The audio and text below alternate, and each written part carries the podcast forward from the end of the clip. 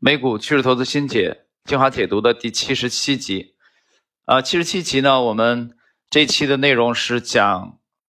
呃，甲骨文啊，欧内尔模型书大赢家系列的 Oracle。谈起甲骨文呢，其实它是美股非常著名的一家公司啊。我们今天的这个内容主要参考的是读书学习修炼公众号，呃，去年六月十二号，呃，翻译的这个欧内尔的这个原著。我们先看欧内尔的文字描述。在二十世纪九十年代末，甲骨文是全球领先的信息管理软件产品供应商。在突破杯柄形态时，净资产收益率为百分之三十九，税前利润率超百分之二十。管理层持有甲骨文百分之二十五的股票。与大多数股票一样，市场对甲骨文的基底结构产生了影响。一九九九年八月十三日出现了一个跟进日，但最终失败了。记住，没有一个大牛市是在没有跟进日的情况下开始的，但并不是所有的跟进日都有效。不久之后，甲骨文突破了二十八周的杯柄形态。停顿一下啊，这里大家要结合图表了。二十八周，一个持续二十八周的杯柄，大家看一下这个甲骨文的周 K 线图啊，在这篇这个公众号文章，我们能看到这个二十八周持续二十八周这个杯柄呢，它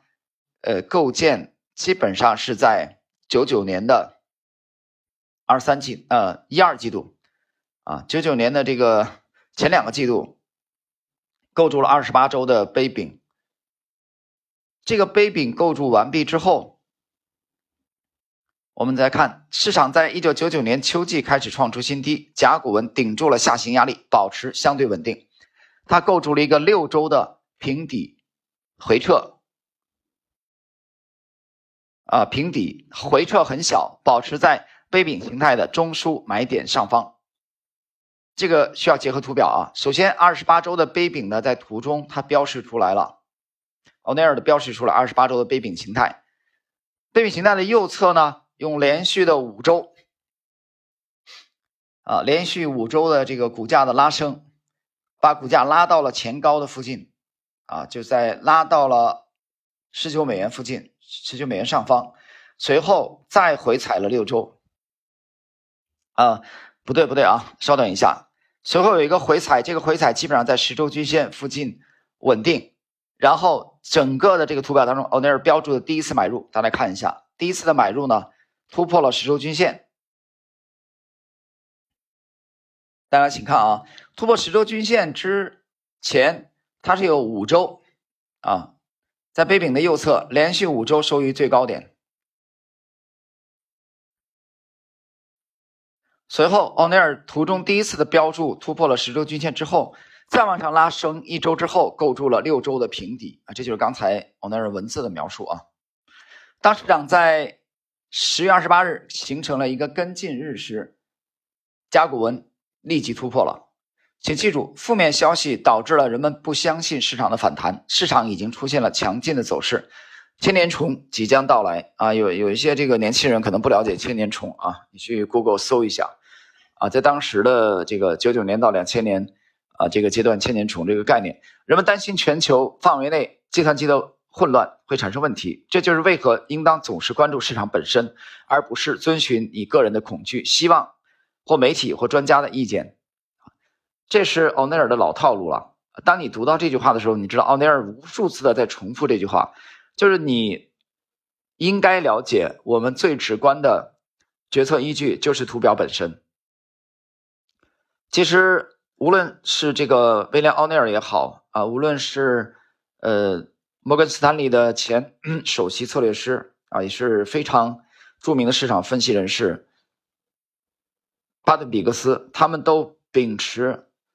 类似的这种观点啊，就是你要去了解供求关系，了解图表啊，了解多空双方的贪婪和恐惧，最直观的方式就是图表，就是图表本身，而不是某人的建议。哪怕这个人关节再高、再权威，都没有图表向我们揭示的信息那么这个丰富、直观和有效。我们继续。如果你等到新年后再去购买股票，你会错过一些很牛的行情。甲骨文的利润一直在增长，当股价最终达到顶峰时，该公司的季度盈利增长了百分之八十九，是多年来最好的。然而，市场正显示出重大的出货迹象。等会儿我们再回到图表啊，领导股正在经历高潮顶，将甲骨文的良好基本面作为持股的理由是很容易的，但当技术卖出信号闪现时，争论通常是不值得的。该股最终下跌了百分之八十四。今天的欧内尔的这个文字描述啊，比较精炼，但是这个图表呈现出了很多有趣的细节和信息，值得我们学习。我们再回到图表本身，周 K 线图，刚才讲到了十周均线啊之上的六周平底出现之后，整个图中的欧内尔标注的第二次买入出现，这个第二次买入呢，是稳稳的站稳了十周均线，并且向上突破，突破了整个六周的平底，接着。下一个箭头表示，第一周涨幅超过百分之二十，必须持有八周啊！这个规则是欧内尔实践当中摸索出来的。这样的话，甲骨文呢，从第二次欧内尔标注买入的二十四美元附近，啊，一路拉升到了顶部九十美元。这个当中收盘价只有一周，跌破了十周均线，啊，就在两千年的一季度。啊，就这一周，但第二周迅速拉起。然后呢，大家去看到甲骨文的周 K 线图的时候，你需要结合一下上方啊，它叠加的这个标普五百的指数啊，标普五百的指数。刚才在文中，奥内尔描述的1999年10月28日，标普五百指数出现了一个跟进日。我们上方能看到叠加的这个标普五百的指数啊，下方对应的是。甲骨文立即突破了，所以他早已经准备好了。他需要的是什么？他需要的是大环境的配合。那么这样真正强势的股票，它立即出现爆发。然后最后的一个整个图中的要点是，当甲骨文的基本面呈现出啊收益率非常良好的这些数据的时候，实际上图表当中告诉我们。甲骨文的买点已经出现了，这就在九十美元，就八十到九十美元之间吧，啊，或者说八十五到九十美元之间，甲骨文的这个重大的历史的顶部出现了。而这些迹象出现的时候呢，跟基本面的信息是背离的啊，就基本面显示非常好，它的数据非常好，你一看新闻也非常好，对吧？市场的评论人士对它的这个评估，但是图表显示构筑这个顶部的。出现了这个出货的迹象，所以说奥内尔才不断的强调我们要尊重市场，我们要尊重图表，我们要尊重直观的图表当中呈现出的供求关系，而不是要去尊重市场人士的评论、猜测和你个人的侥幸心理。所以我觉得这是图表派安身立命的啊最巨大的这个理论源泉来指导实践的。关于这一点呢，我已经其实无数次的强调了三大公理的重要性啊。对，就如果说你你干着图表派的活儿，你内心又不认可三大公理，我说你这活没法干，你干你也干不好，对吧？你都不理解三大公理当中讲的历史不断重演，你都不理解三大公理当中讲的价格走势包容消化一切，这一点其实道氏理论也有呃很精彩的描述，他们的内在的。这个核心是一致的，完全一致的。所以经常有人说：“哎，一图千金，一图真的值千金吗？”呃，看你怎么理解了。你看图有没有达到这个水平？你从图表当中能比较清晰的洞悉多空双方的，我讲了它的博弈，多空双方的这种呃贪婪和恐惧背后呈现的就是供求关系啊。从图表当中，如果你可以做到这一点。那么基本面的很多的数据啊，研报你根本就不用看，不用看，完全不用看啊。作为一个个人散户来说，像 A 股当中的 F 十，你都不用打开啊。我说讲的极端一点，什么十大股东啊，跟你有任何关系都没有，没有任何关系。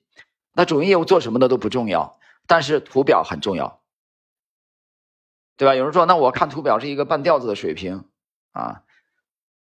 那我可能需要结合一下基本面，这其实更。某种程度上说是一种心理安慰而已，对吧？它需要呃结合一下。当然有人说，那你们结合，我们也结合，就是图表在我们这儿占的比重不超过百分之二十到三十。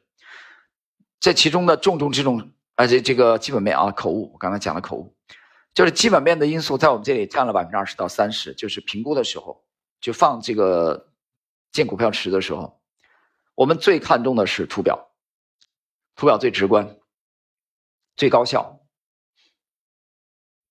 最公正。啊也就是说，在我们整个流程当中，建自选股的这个流程当中，呃，最后一步是用基本面去确认一下，或者叫佐证一下，但是它占比并不是很高。所以我说你要拿它一张图拿图表过来啊，你讲这个行业再好，你讲这个公司再好，对吧？我们讲宏观，然后讲中观行业，讲微观具体到某个公司，你这个三个步骤，你谈到具体的行业。和微观的公司的时候没有图表，对吧？你描述你不给我看图表，那我怎么去这个去决策呢？那如果去分析宏观的时候有一些相关的数据，你不给我看图表，啊，我怎么样去决策呢？所以图表是极为重要的，这一点我相信大家会在学习呃欧奈尔、威廉·欧奈尔啊，学习这个吉姆·罗贝尔，学习 David Ryan，包括马克·米勒尔维尼。呃，包括这个笑傲牛熊的，啊，这个温斯坦这些大师的时候，你都可以意识到图表的重要性。好了，各位，时间关系，我们今天的第七十七期美股趋势投资新解啊，关于这个美股著名的大牛股 Oracle 甲骨文的解读就到这里。